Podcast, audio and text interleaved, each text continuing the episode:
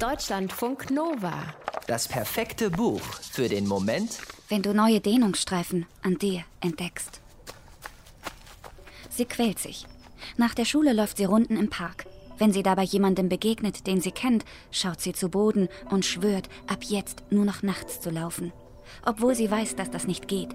Nachts im Park ist sie schon mal überfallen worden von einem Mann, der versucht hat, sie festzuhalten und ins Gebüsch zu ziehen. Seitdem trägt sie den Schlüsselbund in der geballten Faust. Zwischen jedem Finger einen Schlüssel. Seitdem joggt sie nur noch, wenn es hell ist, auch wenn dann alle sehen, wie sie sich quält.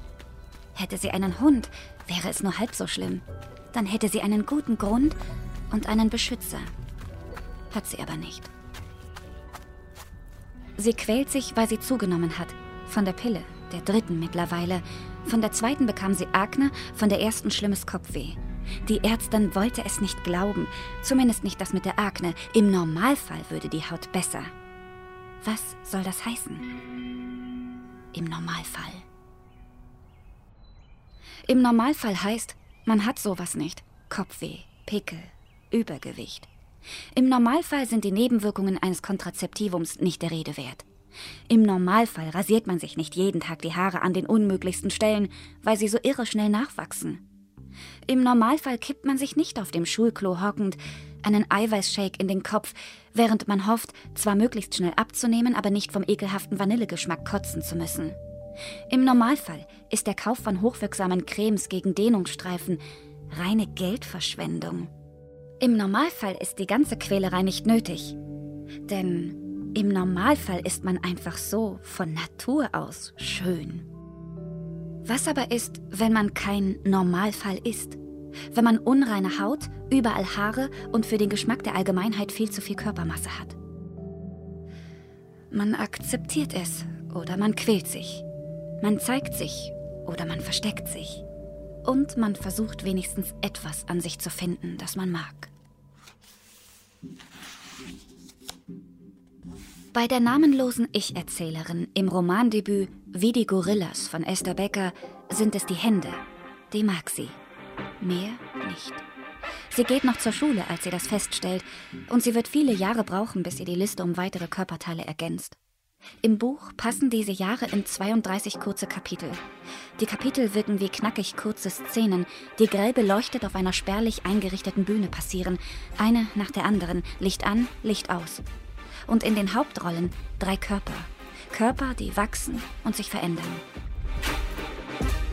Es sind Körper, die von Menschen bewertet, berührt, ignoriert oder verachtet werden.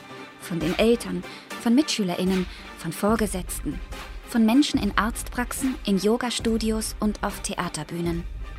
Diese drei Körper gehören Olga, Svenja und der namenlosen Erzählerin, drei Freundinnen, die eine Weile gemeinsam durch das Leben taumeln, die sich in der Umkleidekabine die Luft abdrücken, um ohnmächtig zu werden, die Tampons in Wodka tränken, um einen Vollrausch, aber keine Fahne zu haben, die sich aus Neugier die Brüste abbinden und dann mit einem ungewohnten Gefühl von Freiheit durch ihr Viertel stolzieren, wie die Gorillas, nicht wie Mädchen mit Brüsten. Ist das der Normalfall?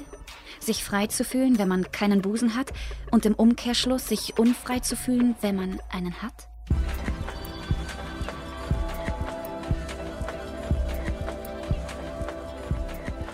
Svenja wird Theaterschauspielerin und auf der Bühne sehr oft ihren Busen zeigen. Olga studiert gegen den Willen ihrer streng religiösen Eltern Medizin und fährt in ihrer Freizeit Motorrad in den Alpen.